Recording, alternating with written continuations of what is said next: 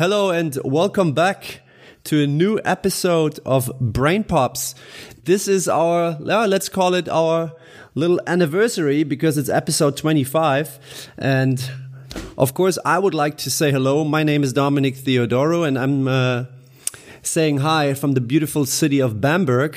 And obviously, I would also like to welcome the, the true stallion of this podcast, uh, the guy who usually almost always takes our breath away. The perfect imperfection. This is Leonard Stechmann. Leonard, how's it hanging?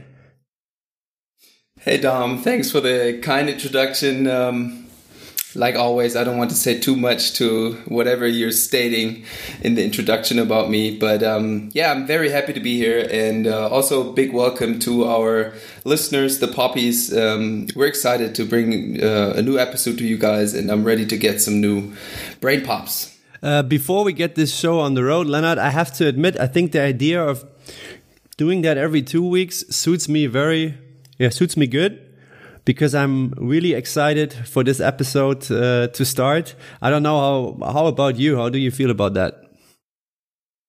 Yeah, I like it too. The uh, the more time we we have in between, um, the more I of course miss you, and um, yeah, and the, the better we can like choose or we have more freedom for like to to meet our guests. Like in two weeks, it's way easier to to set up um, like a time with our guests than in one week where we basically just had Sunday or Monday, and now we're we're really like easy going on the time schedule basically. Yeah, let's see if we can live up the expectations. Uh, and yeah, Leonard, let's let's just get the show on the road. I would like to welcome today uh, an international basketball. First, who, who, who, who was he nominated by? He was nominated by Julian Meyer. He's a international basketball scout. His name is uh, Fran Francesco Cavalli, and he works for the Washington Wizards. Francesco, I'm excited. Hello, Francesco. Hey, ciao, guys. How are you? Thank you for having me here. Yeah, it's uh, it's our pleasure. Um, first of all, are you also a puppy, Francesco? Have you listened to uh, maybe one or two, or maybe even more of our episodes?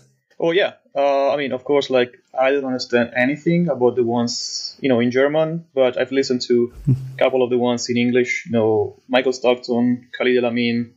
So yeah, I am a supporter of Brain Pops. Ah, nice. Nice. That's good to that, hear. That's very good to hear. Um, Francesco, basketball scout. I think everybody has heard about scouts before, um, but if you ask me, I think not a lot of people really know what scouts are doing. But we start before we start diving into into this topic, just pick us up. Tell us a little bit about yourself, um, and maybe how how did it happen that you are a basketball scout now? Just uh, give us a little outline.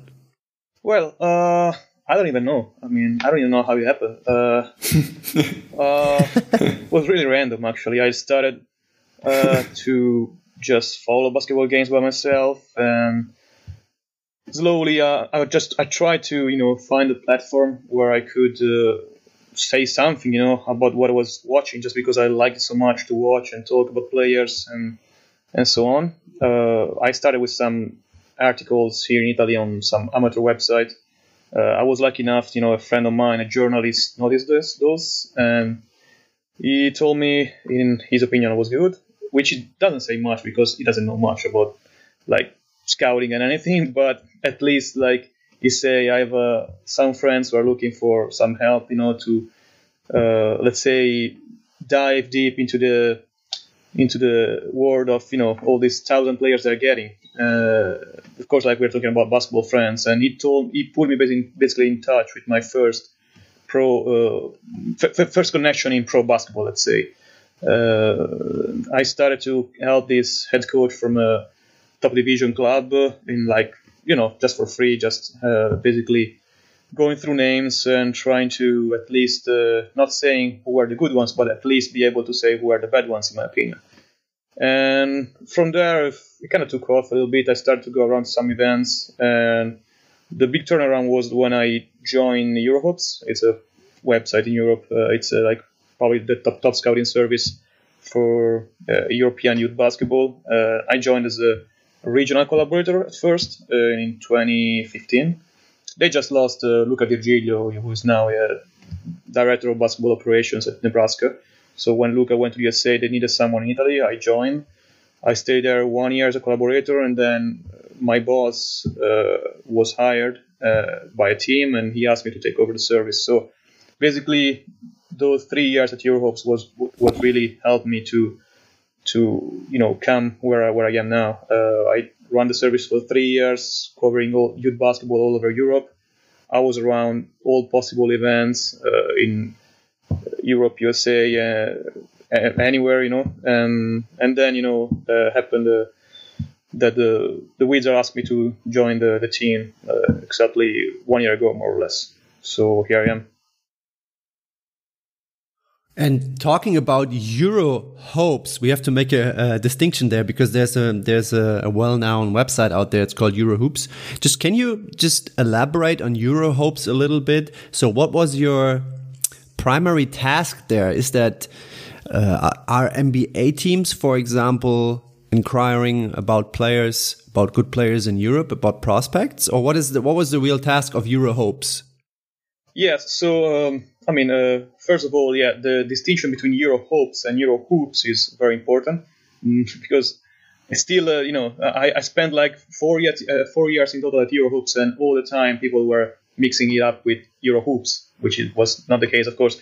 So mm-hmm. Euro hopes was strictly about scouting, youth scouting, and yeah, basically it, it it works as a scouting service, so based on subscriptions, like whoever wants to get the information on the service has to subscribe and of course, in that case, mm-hmm. they give they receive all the information.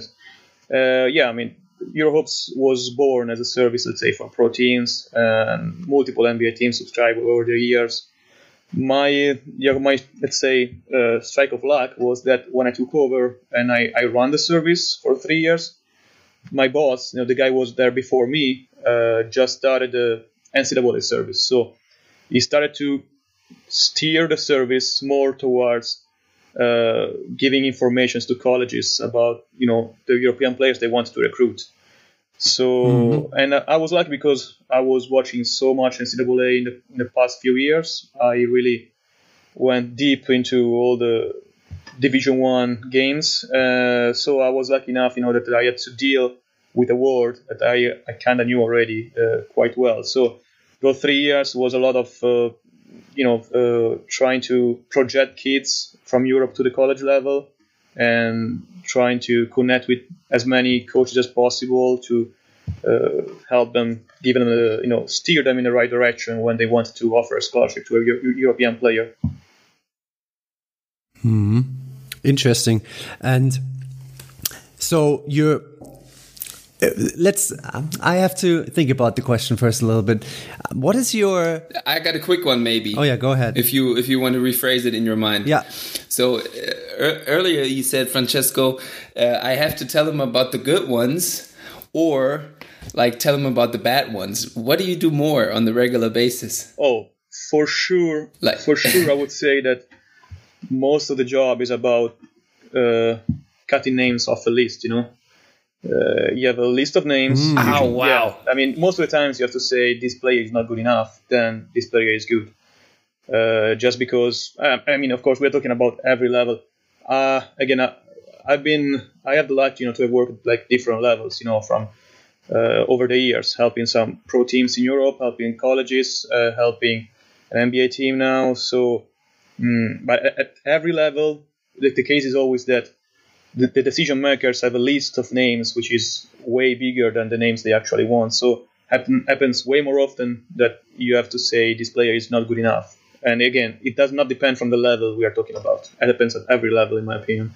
So yeah, definitely more. Oh, that's yeah, interesting. Definitely, I would say way more saying who are the not good enough ones, which doesn't doesn't mean that they're just not good players. You know, maybe maybe they, they just are not that fit, or you know, or they have like issues like who are behind the basketball qualities. So but still, yeah, this is this is what it is.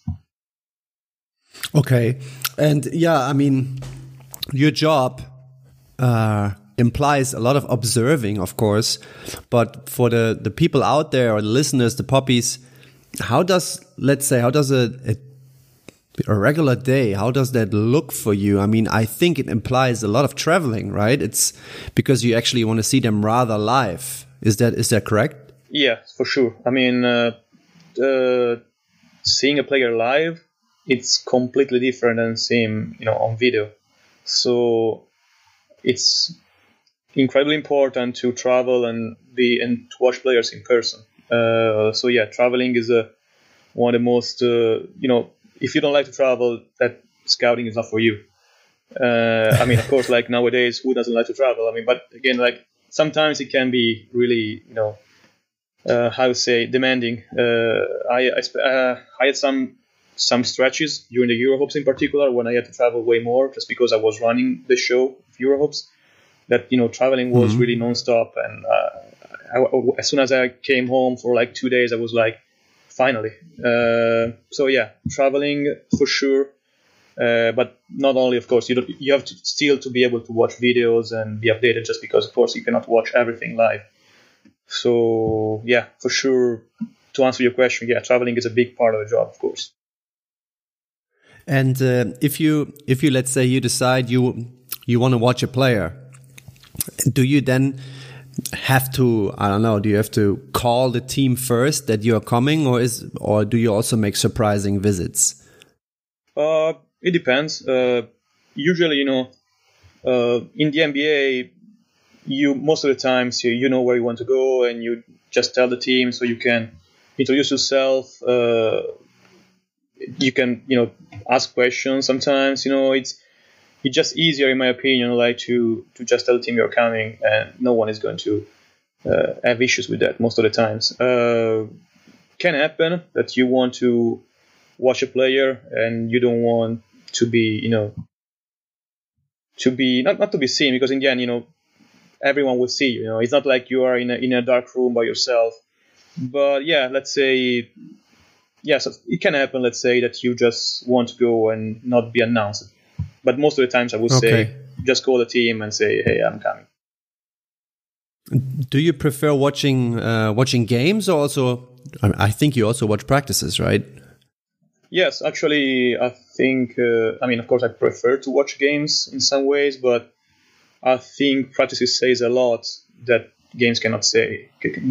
So basically, I always try to mix it up and watch, particularly for the top prospects to watch for sure practices and games. Um, yeah, and it, I think it's totally different environment and how the, the player answers to certain stimulation in practice is something you cannot get from the game. Hmm. There are uh, two questions that, that come to my mind listening to you. And the first one was like both kind of aim at the little, yeah, we in the in the business world, you would call it maybe soft skills. I don't know if this is the right or the mentality of a player or however you want to call it. Like, what is different for you when you watch a player live? Like, what do you look for compared to watching him maybe on TV or something? Well, first of all, even just the pace of the game, the speed, uh, it's totally different in person. You you get better feel how the athleticism, is the body is, uh, which is the these are the first two things you scout basically uh, always. Not not first like necessarily in terms of importance, but in in terms of you know uh, temporary. You know, you just enter in the gym uh, even before the player starts to warm up. You you scout the body. You see, okay, the players, wow, this body is good, this body is not. You know, and uh, yes, no, why? So and in person is a totally different pers- uh, perspective, of course. Um, and then yes, you you can you can catch a little little small things that on video can, goes unnoticed. Uh, how he behaves, uh, the body language, interaction with teammates, coaches, referees, opponents, and also like even what he does. You know, in when the game stops, uh, when the game ends, before the game starts. Uh, so yeah, it's totally totally different. And yeah uh, yeah, in general, I think uh, also you know you have to consider that when you watch a game on video, you are not always you don't always get the best quality. I know that you in Germany are used to, like, to have a very good quality in your games, but that, that, that does not happen for all leagues. So it's also a big factor. Mm. Oh, okay, yeah. And um, when you look for like the let's call it the little stuff, I don't know if you can say this live, but I, I would guess yes. Uh, if not, no problem. Like, do you have any red flags that come up when you like watch a player and you see him doing this or acting, behaving, looking like this or something that you're immediately like, okay, I, I could go now? uh, well, uh, that's a very good question. I guess, uh, I mean, I guess for players it's the same as with people. You know, there's some stuff that you just you don't like.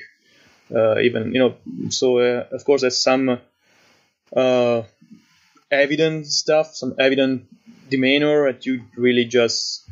Uh, I mean, if I don't know, say probably for example, example is better. Like if player goes, goes crazy after a call he, he thinks is bad, then it's definitely a big red flag. But in general, there are a lot of small things I like to watch, even smaller things like that. For example, how how the player behaves to a teammate after uh, teammate mistakes. You know, that's something small, maybe doesn't always get noticed, but for scouts, that's really important for everyone. You know, not just for me.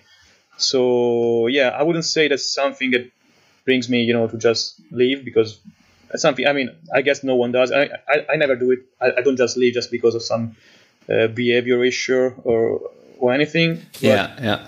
There's a lot of little. I, I don't like. I think the body language towards your coach and your teammates is one of the most important things. Mm. That, that that's um, Dom. We got to get a soundtrack for a brain pop alert or something because I think that was very for me. I I load this up with a lot of importance. The the the thing you said about like how do players behave when when others make a mistake because I think that's something really, really big uh, yeah. for the team culture um, on a team. Like if, if, you know how how do other players behave when you make a mistake? Do you are you scared then of making mistakes? So I think that was a for any poppies listening uh, playing basketball. I think that's one really, really big brain pop for everybody, not just in basketball. I, I uh, in, in, in business world, in, in, in any other sport, uh, your reaction to mistakes of others could be very yeah. have a very huge impact. Yeah, uh, I would like to add to this. This is also, uh, yeah, this goes also into the into the direction that everything basically matters. Uh, uh, everything on the court matters, and this is uh, I think that fits perfectly in that. So I also agree with Leonard that this is a big one. Um, Francesco, I think mm -hmm. you you almost you you almost touched on it. Um, but while I was thinking about this episode, uh, I was like, hmm, are there like any non-negotiables you look for in a player? Is there like anything that needs to be there? I mean, you you, you said earlier that that first first thing you scout, you scout is the body, the athleticism, but also the body language. But is there maybe something that even stands out more? Oof. Uh, you mean just from a basketball standpoint? Yeah, let's say from a basketball standpoint first. Well, uh, nowadays, you know, uh, one of the first, I mean, probably the, again, the first thing you notice is the body athleticism. Uh, like second is probably, you know, how, how a player shoots. That's, uh, uh, that's mm. key in, the, in, today's game. So I would say, uh, again, it's, it's, something you start to watch maybe before the game starts, you know, where in warm ups and how the, the shot comes, comes out and stuff mm. like this. I don't know if you are if you want to hear anything like more specific.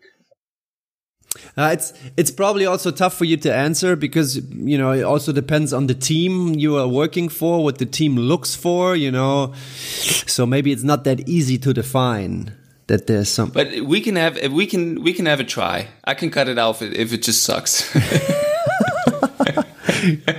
so no pressure. Uh, uh, of course, like it depends a lot from the position a player plays, or like the team you're scouting for. Again, like uh, as I was saying, like in my my years as a scout, I, I scouted for different levels, so that, that changes a lot. Uh, right now, mm-hmm. scouting for, for the NBA, I think it's it's completely different than anything else.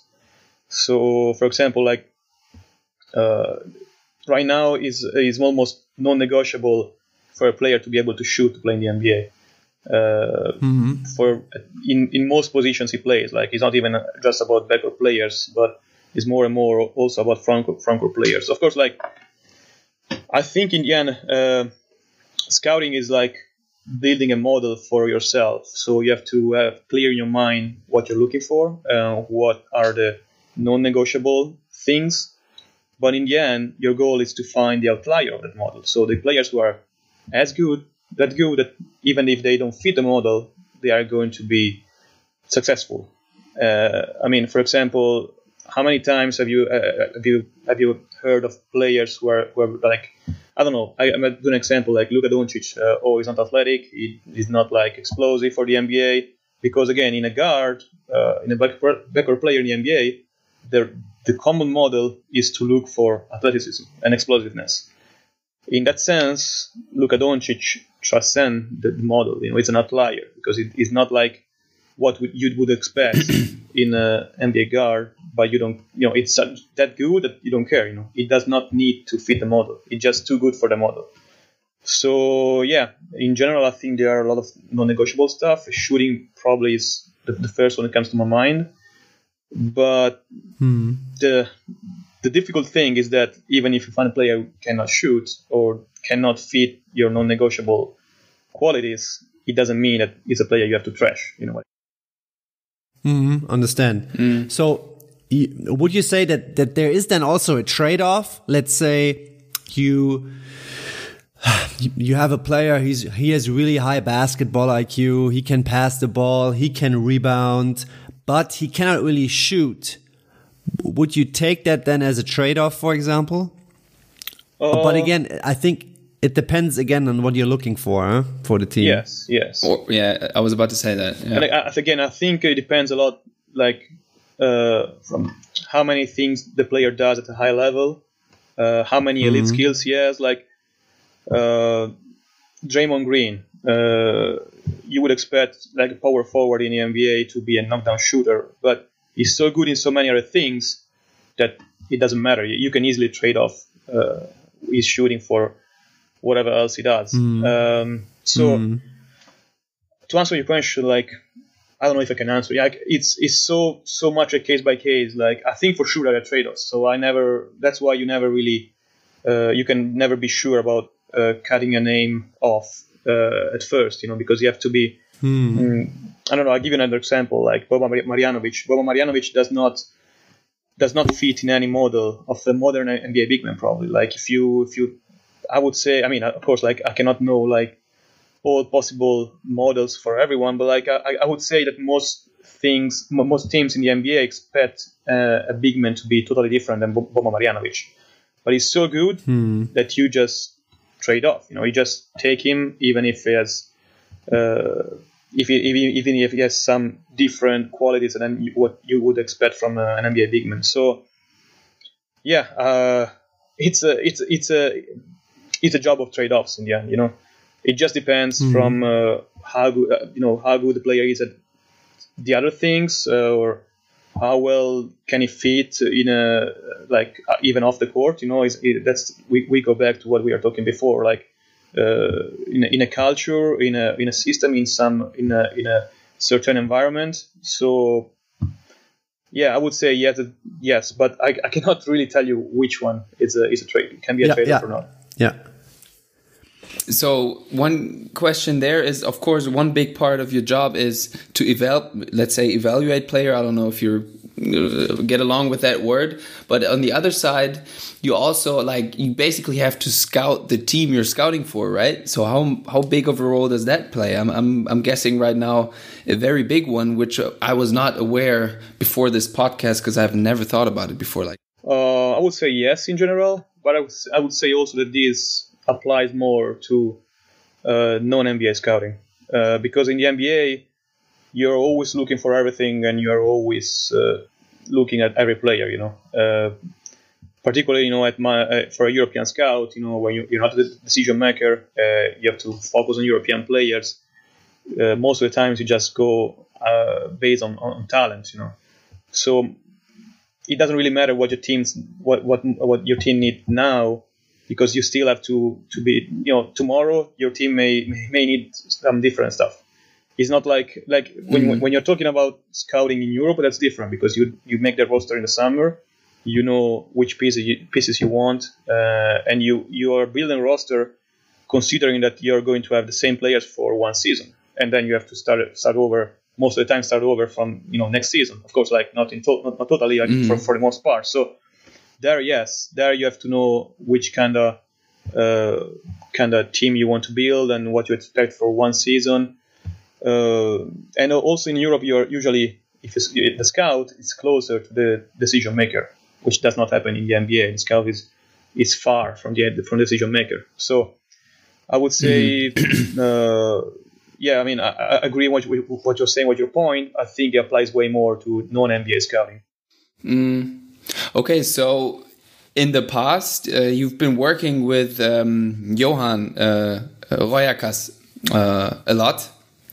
Um, and uh, he's been, let's say, uh, oftentimes uh, topic on this podcast. And um, like, oof, so how much do you like rephrasing my question from earlier like how you probably know johan's system very well uh, it's like for example the times in Göttingen the the way of basketball he played so you do you look at players like oh this player might not be interesting for anybody but I know Johan loves this type of stuff so you just kind of like this idea pops up in your mind you're like hey Johan look at look at this one or how can we imagine you working together with uh, decision makers uh, like like Johan? Oh yes, for sure, one hundred percent. And this not you know this not, doesn't work only for like Johan. Uh, like even like in the business, you always interact like with uh, GM and sport director. Uh, so sometimes they ask you like how you what do you think of this player. Uh, so yeah, uh, for everyone who asks me an opinion uh, on has done it in the past, I always say that this player is good but it's not for you or like uh, check this player you like him uh, i think it's it's normal actually the more you know a person like i'm knowing Johan for years uh, the more you know which players can fit uh, his style mm. or like even his his character and so on and i think in my first in my early years knowing johan uh, i think in i did more mistakes than in my latest years you know because uh, I didn't know him that well, and I was more going, more judging about what I liked and not what I knew was. Hmm. And so, how much are you in touch then with uh, with players? Uh, it depends. Uh, like the, the point is that uh, when you scout, you don't really take this. You're not a decision maker. So I was never a decision maker in Europe. Uh, I'm not a decision maker now. So uh, it's not like uh, it was never like uh, my my duty you know, to deal with players to I don't know like deal with agents or players like my, my my my the job of a scout is to advise the team of, of what's what's the opinion yeah. you know and so you know mm. I mm-hmm. never really had to deal with players and having so much you know this the job takes away so much time and energy that you don't really have that much time to do stuff that you don't really need so of course, like oh, okay. I, I, I know some players. Like uh, uh, my timing during my, my years in Göttingen, I was I was always uh, dealing a lot with uh, with all the team when I when I went when I when I came to visit uh, the team in Germany. Uh, like and so yeah, but it, it's not something. It's, let's say it's not something you're you're you're looking for. You know, you're not you're not trying okay. to. Okay. You know, you're not actively trying to deal with players. It can happen, and yeah, I have some like some players that now I'm very good friend with, but it was not something I was looking. Okay. Mm-hmm. Um, how do you come to decide if a if a if a player has all the tools, let's say, for a particular team? Uh, do you work with with checklists or something like that, or is it most of the time also just like gut feeling? Uh, Well, gut feeling, I would say most of the time. I mean, again, you have to have a sort of checklist, uh, if not written, just in your mind. You know what you, you know, knowing what you're looking for. And again, uh, talking go to go back and talking about trade-offs. Uh, when you when when you are, I mean, we are talking now about scouting for a European team again, which is totally different than the NBA. Mm-hmm. But let's say Yeah, for a yeah. European Mhm. team, like can be you know uh, Göttingen or Bamberg or I don't know Bayern Munich or whatever. So uh, the roster you, you don't sign all players at the same time. You know, uh, you start you start with Mhm. one player and then you have second and third. So at some point you come to the point where that's, that cannot be a trade-off because if you need shooting at a position because you don't have shooting in other positions, then you know you cannot trade that off. You know, so Mhm. yeah, it's a gut feeling, but at the same time you have to have checklists and know okay, what do- we need now at this position? You know, it's uh, is shooting or can we trade off shooting if you want a little, little bit more defense?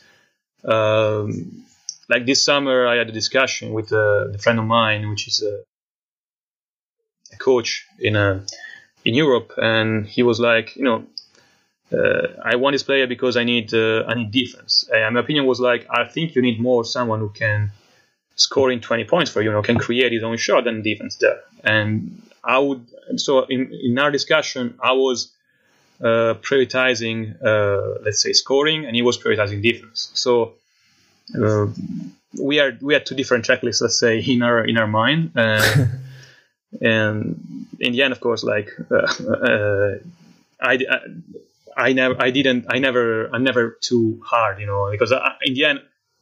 The coach or the sport director is the, are the ones you know who put their face to sign a player. You know, uh, I, if I just to give advice and not, it's it's too easy to not you know to not, to not be the person who in the end takes the, the decision and puts the face on it. So in the end, I usually drop it. Hmm. So you're basically sometimes discussing with coaches or sports directors or whoever what they need for their team. Oh yeah, yeah, yeah. I mean, again, in this business, at some point, having so many friends who are like coaches or sport directors, uh, you just talk a lot about players and they ask your opinion, like.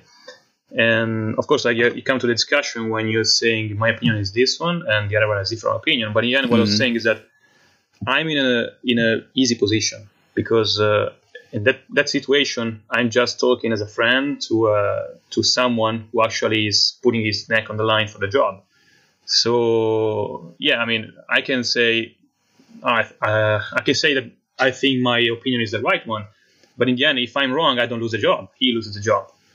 So Yeah. Mm. so yeah, happens. You know. So do you catch yourself rooting for some players or even teams, like because you know, like maybe they listen to you a lot, and then you're like, oh, oh boy, Uh, that's a very good question. I hope they perform now. That's a very good question. No, I mean, I don't, I don't really, I, I don't really feel the pressure of uh, players or teams need to perform. Of course, like there's some players I like that I just like how they play, and or maybe it was a very good suggestion from my part that I like if they do well. But like, it's not like the problem. The point is that in this job, you can never be always right. Uh, everyone is right and everyone is wrong. So Yeah, yeah. if you if you take too personally the times you're wrong, you cannot do the job. You know, happens and you just move on. So if uh, someone doesn't perform well, I'm like, damn, I was wrong, and you just move on. So no, I don't I don't really root. I would say I, I root more like for friends, like but for the careers. Like like Johan is a friend. I, Okay. I, I want him to, to be successful, and, and or like everyone else, like I talk with as a friend. You know, it's just I'm just happy for for them, and if they are if they are good going against my decision, my, my opinion, sorry. Uh, so they take a decision which goes against what I was saying, better. Mm, okay. Well, Dom, there's one question that that I read in your notes about uh, making a good decision on um, on Francesco's part. Maybe you want to shoot that. Duh, duh, duh, making a good good decision. Uh, oh, really? You read that in my notes? I'm about to steal it if you don't come yeah, up go with ahead, steal it. it. um, Francesco, was there um, was there a player that you discovered like who made it to like a like that you yeah I don't know like you, you let's say you found a diamond in the rough Wow. and somebody that really just went through the roof. Uh, well, I mean, I think uh, with Göttingen, uh, we we we we had some good strikes. Uh, with Scott Eatherton was, was the first one. Uh, he was coming from second division in mm-hmm. Italy, and Derek Willis uh, for sure. I'd say that the, probably that the biggest one uh, is one of the stories that I liked to tell the most. Actually, whoever from basketball is going to listen to this podcast uh, has probably heard this story already like thousands of times, and they were probably skipping ahead, say, "No, damn!" Again, the story of Alfonso McKinnie. So yeah, it was Alfonso McKinnie probably when a friend of mine signed him in uh, Luxembourg second division because I, I, saw him in Las Vegas. in one of the workouts in the morning. They do in Las Vegas from for agencies and my friend in Luxembourg second division was just newly promoted to third division. Uh, by the way, uh, my friend is now the head coach of Arantxa, is Christoph Ney. So we, with East Side Pirates, he needed a one player for like uh, very low money, and I was lucky enough to just so see Alfonso McKinnie playing in Las Vegas, and he was coming from a let's say average season at Green Bay, uh, nine points per game, something like that, and uh, he was fitting the, the profile. I told him, in my opinion, it was a was a good signing. And then we went we went back and forth. It's not that we, he signed him right away. We went back and forth talking about the player for like a couple of weeks. And then he signed Alfonso McKinnie, and you know Alfonso McKinnie and ended up being Mexico, then uh, three on three on three uh, in, the, in the USA, then G League, and then the NBA. He played an NBA final with with the Warriors. So uh, yeah, probably that was the the the biggest diamond in the rough. Which again, I would I never thought he would have been an NBA player. I mean, I thought he would have, would have been a very good player for Luxembourg second division and probably a higher level. I mean, that after that season, I told a friend of mine who was coaching in Switzerland, "Hey, this this kid is very good," and it was Switzerland. I, I, I thought he, he could have moved up in Europe to go to the NBA. I would have never thought it, honestly. Interesting. And uh, what about the opposite? Was there was there ever a player uh, you thought, oh man, this this guy is going to be big time, and it, then he didn't do anything? Yes, yes, of course there was. Uh, I don't know if I can say the name just because probably you know the you player is still active. You know, uh, throw him under the bus. Yeah, exactly. I, I don't want to throw players under the bus, but yeah, uh, definitely there were like uh, times where I was uh, really high on someone and then he ended up doing nothing. Actually, there are a couple of friends of mine who still remind me. You know, that's that's how we how we do. You know, in the, among scouts, mm. you know, that's uh, some very good friends. We, we go we go at it. in your opinion when you like you don't have to say name obviously but when you see players where that happens where you had your hopes really high or um, and then they for some reason cannot perform to the to the level or to the potential um, you thought they had. What are like do you have some reasons in your mind why that didn't happen? Yeah yeah i mean that's the first thing i think. Uh, the first thing you, you you try to do is to understand why you are wrong. And so mm. that you can avoid uh, not avoid maybe not avoid doing the same mistake, but at least keeping your mistake into account when you do when you take the next uh, decision. Not decision that you you make this. Let's say you say again your opinion the next time. So yeah, I mean again, I think it's really important not to take them personally. It's, there's no one's no one is always right, you know. So just try to analyze why that didn't work. If it was on the court, off the court, bad feet, or just bad play, and then you just move on what are like in, in general things that usually come come to your mind then when you think about this type of stuff? Like just maybe one or two examples that pop up to your mind right now. You mean a reason for a player to fail?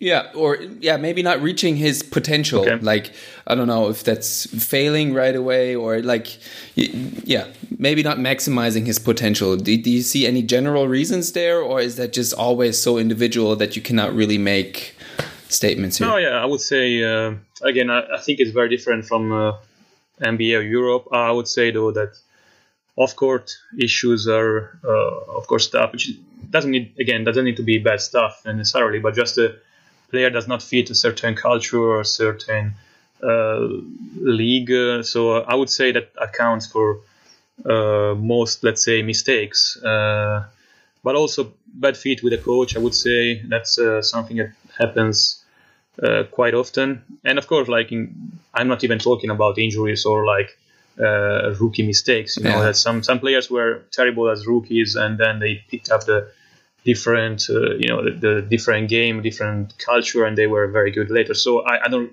Those are two like, that that can happen, and it's something you cannot control. What you can control, at least know about, it's again on the court and off the court, and again know very well the coach or team or sport director you are you are working for or you are helping, and try to find the best fit possible. Mm-hmm. Uh, Francesco, what what's more important, good stats or being a good guy? Being a good guy, player wise. Being a good guy. I mean, stats. Uh, I mean, everyone everyone loves stats, but uh, if you're not a good guy, you cannot even put up stats because you're going to be cut. So. True. that's that's amazing, yeah. I mean, and if you look at it, I mean, you would probably say, yeah. I mean, if you, if this guy has good stats, he must be probably a good fit. But being a good guy, I mean, it comes from you. Yeah, it's way more important. even even so, being a good guy can can have multiple, like say, you can see the things from many different angles. Like you can talk with someone and tell you, "Oh, this guy is great," and you can tell with some other ones the same, oh, the same guy and say, "This guy is trash," you know, as a you know mm-hmm. off the mm-hmm. court. So it depends also, mm. you know, again, uh, it's very important to know who are you scouting for and know which is the level of tolerance or uh, which is the mm. city the team is, which you also see is very important, you know, uh, or like, you know, it depends on what, you know, what's, what's to do off the court, let's say. If you are in Bamberg, probably you have like less uh, stuff, let's, let's say, yeah, stuff to do there you are in Milano. Uh, so, yeah, uh, even that, that, that's, that's to say that a little bit. Yeah, that's to say that even like for off-court issues, there are many different angles you can see uh, a player, and of course, like some players are like are bad off the court under all the possible angles, so that's easy. Mm. And, and there also probably coaches or decision makers or whoever have different, um, let's uh, say. Um, measurements on what's let's call it bad uh, off the court and whatnot. Yeah, exactly. That's what that's kind of what I was saying. You know, you can you can talk you can talk with okay. someone and and this guy's going to say, "Oh, this guy is great," and maybe the day after you talk with mm-hmm. someone else, maybe even in, within the same team, is going to say, "Oh, this guy, this guy is terrible." Mm-hmm. So yeah, yeah okay. this opens a whole new whole new topic about the importance of getting right informations and talking to the right people and which informations you can trust and not. But that's you, you, we can write an, a book about this. So too long. Yeah. And um, referring to Dom's question, uh, maybe like a good stats or a good guy. Do you like? Do all the the coaches think like that that you work with, or or like not? No, let's uh, remind that not oh, no. that you work with in general. When you think about coaches, is that something no, that's no, like everywhere now, or do you still? No, no, no. Some guy, a lot of people like I don't care what guy, what this guy do uh, uh, when he when he mm. gets out of the gym, or even in the gym. Like some some players like are terrible in practice, but coaches don't care. You know, as long as they win games and save jobs. You know, in the end, you know, uh, the goal is always to save the job. That's uh, sad to say, yeah, but yeah. in, in uh, today's sport, that's you have to save the job. Hmm. Mm. Okay, I have, I have, one one question uh, for you. I'm I'm not sure if it's a it's a tough one. I think. Um, so if you, we're talking about players' potential, and um, let's say we live in a in a wonder world or whatever, and you could change a thing or two in the basketball business, what would you change in order to like make it easy for players to perform at their maximum potential? Whew, that's a very good question. Whew, uh, can I pass no, this no. question? It's it's it's it's too deep for me. Like it's it's it's a tough. Like, would you just erase the money, basically? Does that yeah, do the trick oh, already? Yeah, I mean, uh, I don't know. I mean, I don't think you raising money you would you would solve the problem. Uh, you would you would probably have the same problems on a different scale. Uh, mm-hmm. It's not like, like, NBA is so much money that it's not like there's no problems there, you know. So no, I would say like raising yeah, money yeah. is not really what what would solve the question. But you know, it's probably it's a very good question, and you really caught me off guard here. Uh, I don't have an answer. Yeah, yeah, it's. I just came up with it, so I don't have an answer either. I, I, I was just wondering, maybe. that's a good, that's a good one though. You should uh, you should do it to everyone who comes to the podcast, and just and just call, and then Ah. just catch everyone off guard like like you did with me. yeah, sounds good. Sounds good. Yeah, we'll see. Maybe uh, in a couple of episodes we have some more. Um, yeah, maybe thoughts or ideas about this. We'll see. Um, Francesco, uh, in the in the pre-show, you you told me that ah, you know, four or five years ago, I if i look back to me, uh, I, I probably didn't have a clue about basketball, and now you're uh, where you are. You are where you are. Um, are there like maybe you have one, two uh, lessons for for us that you would like to share? Um, yeah, I mean, in in in terms of uh, what you've learned throughout your uh, career as being a scout. Uh, that's uh, another, another very good question. Uh, yeah, I mean, I was saying, uh, the point was definitely that compared to five years ago, uh, I'm a totally different point than I was before. And actually, five years ago, I was really at a totally different point than I was 10 years ago. So, I mean, it's, uh, I think there are like uh, tons of things. You, you never stop learning in this job. And I think it's always important to approach in this way that you're not, you don't have like, uh, you are changing and the game is changing too. So and the players are changing But maybe a player you know very well just had it for for ten years and he stops playing and so my point is that of course like first it's very basic rule uh, never think to be at a point where you have to stop learning or you can let's say sit down uh, and uh, I think you reached that point by being on this podcast. yeah I know I know and I, that tomorrow I, I just I just quit and I retire.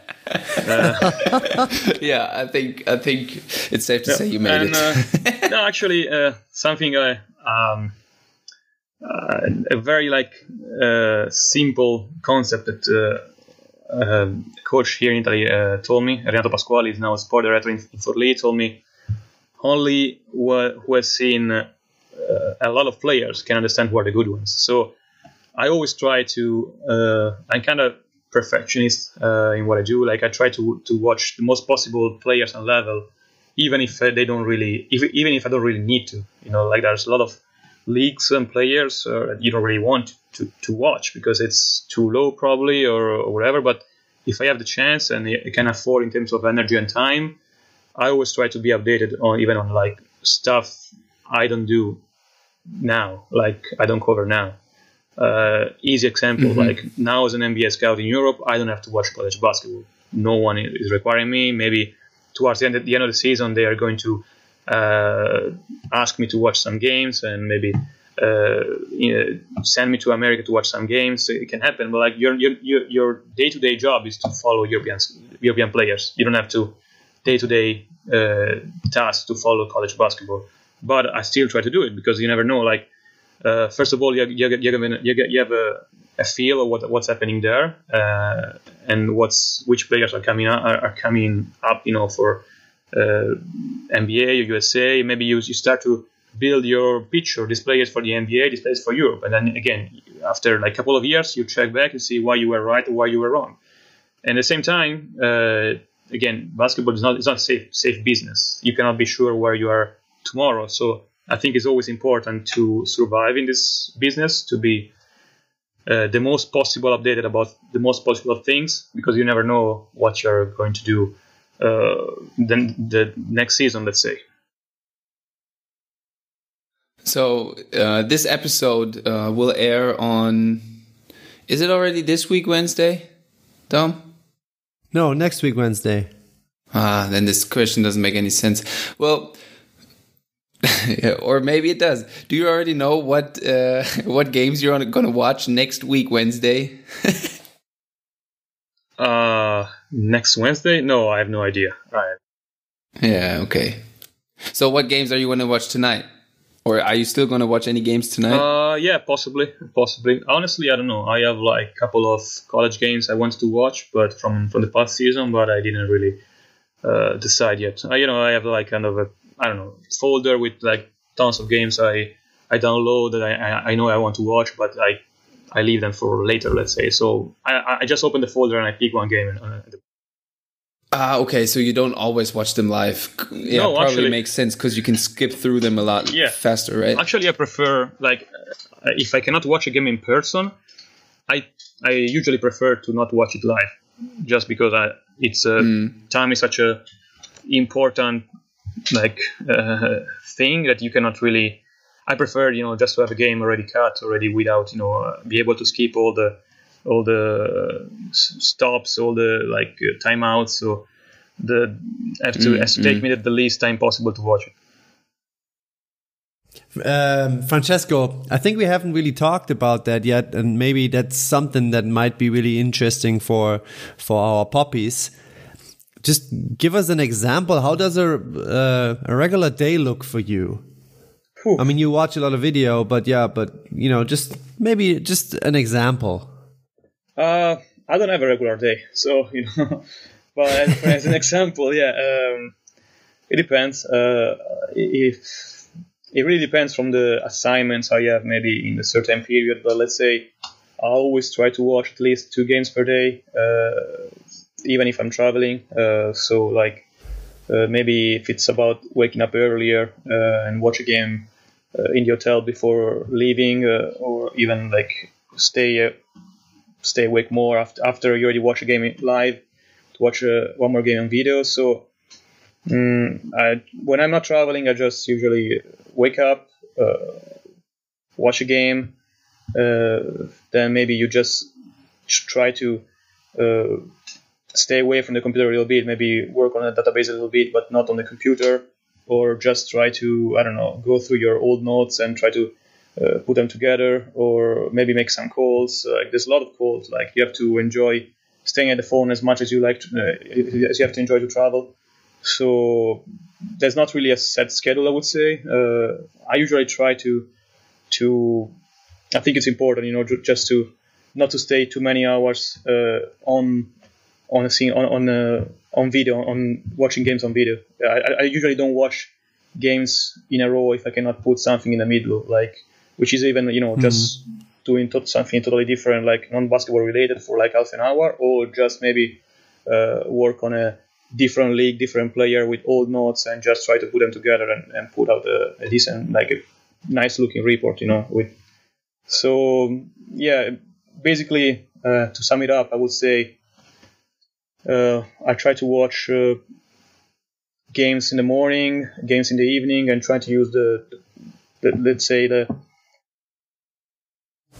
the central part of the day, you know, to do maybe if I have to do non-basketball stuff, or I have to make some calls, or write reports, or be on uh, on work on database or something like that. Yeah. Okay. And so uh, basically or one question I wrote down is does your let's let's call it task or job end if a team signs a player or like how much do you still stay involved? Uh, uh, yeah, I mean, uh, in the uh, in the NBA, you you're not really like you don't stay involved. Like, uh, uh, and again, as I was saying before, like you are you are you're always uh, looking for everything. So your your task you, you never really end the task. Uh, we can see like a task ending maybe maybe with a draft, but you're already working before there's there's one draft. You're already working for the one after it. So it's kind of difficult to, to set a timeline, let's say, when some task ends and another uh, starts, because usually you have like more tasks at the same time. And, and the fact that team assigns a player is not really affecting you at all. So of course, like you're not going to, to scout that, that player anymore. Like again, I'm not scouting uh, usually the players who are already in the NBA because my focus has to be in Europe. So if uh, I'm not sure quite. There's totally different scouts who do that, you know, pro scouts in USA or like. So, yeah, I would say, yeah, definitely. Like if a player signs a team, it's usually not my task anymore. It's crazy how often we kind of touched already on this that like how different it is to scout for NBA and for Europe. even though it seems like hey, it's the same sport, so why would there be so majorly differences? But the leagues are just set up so differently, right? That's probably what makes the whole and the game is so different too. Yeah, it's I, I didn't even that's something I didn't quite have in mind before. Yeah, in the end, uh, one big brain pop. To answer your question uh, from a European perspective, you you never really stop scouting a player. Because the same player maybe you can uh, you have to be in the position to renew it or to sign back like three years after. Uh, or as a player you want to yeah, sign yeah. sign with a different team you still have to scout him. Maybe you have to sign next season. So that's totally different and totally different perspective. And that's probably a i would say toughest job than the one i do now Hmm. And uh, again, maybe the perspective on on Europe again, um, like. But like sometimes during the seasons, there are like players get like get kicked out or other stuff happens. Um, like how does your job change during the season versus off season? I'm, I'm imagining it's probably a lot more time consuming in the off season uh, but I'm not quite sure. Uh, so this is a very good question uh, because it has been my first year in the NBA, and this off season has been uh, there's not been an off season yet, basically, uh, you know, because of COVID and all the rest. Mm. So I don't have the perspective from uh, you know from inside as an NBA scout because again, my first year in the NBA was you know there was a global pandemic, so I don't know if that means something, but anyway, looking for uh, you know, from the job from outside, let's say in my past years at the Eurohopes, uh, I would I would divide. I would say that NBA scouts, you know, in the off season, you just have, you're so busy following the you know the FIBA tournaments, which are must you know uh, you're a must see must watch for for most scouts that you don't really you start the off season when those are over. Uh, so, but I would say that the, probably the the bigger uh, the, the, the most busy time. Let's say it's actually during the season uh, before the draft. So let's say and at the end of the season, let's say probably April, March, April, May, and then of course June with the draft. Okay. And Europe, any difference there? Oh uh, yeah, I mean Europe is all about the off season. Uh, if you are a scout, okay. like I mean, I, I mean, technically that's actually tricky because I think the best job is always done by the, by the ones who scout during the whole season. And actually, actually a big issue today is in I think European basketball is that teams are cutting uh, their management and try to, to pay the least possible people. In the end, uh, you have a, you end up being a coach and a GM making a team, but at the same time you have to coach and you have to uh, take care of sponsors. And, you know, guys, you're in Germany, you're kind of in an easier situation most of the times, let's say, but uh, it's uh, like it's, it, it, can be really like sometimes uh, people in, in, the management have so many things to do they, they can only start making a roster like in June when they start receiving emails from the agent, watching highlights. So I would say that in Europe uh, is definitely more of season oriented, but also because it's not it's really difficult to find someone who can afford having a scout or a, or a sport director which is a, devoted to scouting. Uh, uh, we can can can can let's say care about scouting most of his time. So that's that's the issue, I would say. So yeah, that, definitely more off-season oriented, but just because uh, the resources are not the ones who are the NBA. There's not many scouts, so many teams who can have a scout in Europe. Okay. Mm.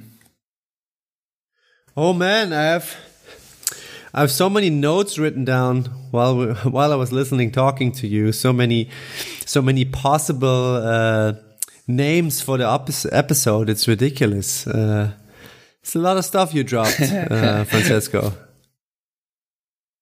yeah, I really liked it too. I really loved having you on the show. Thank you. I appreciate it.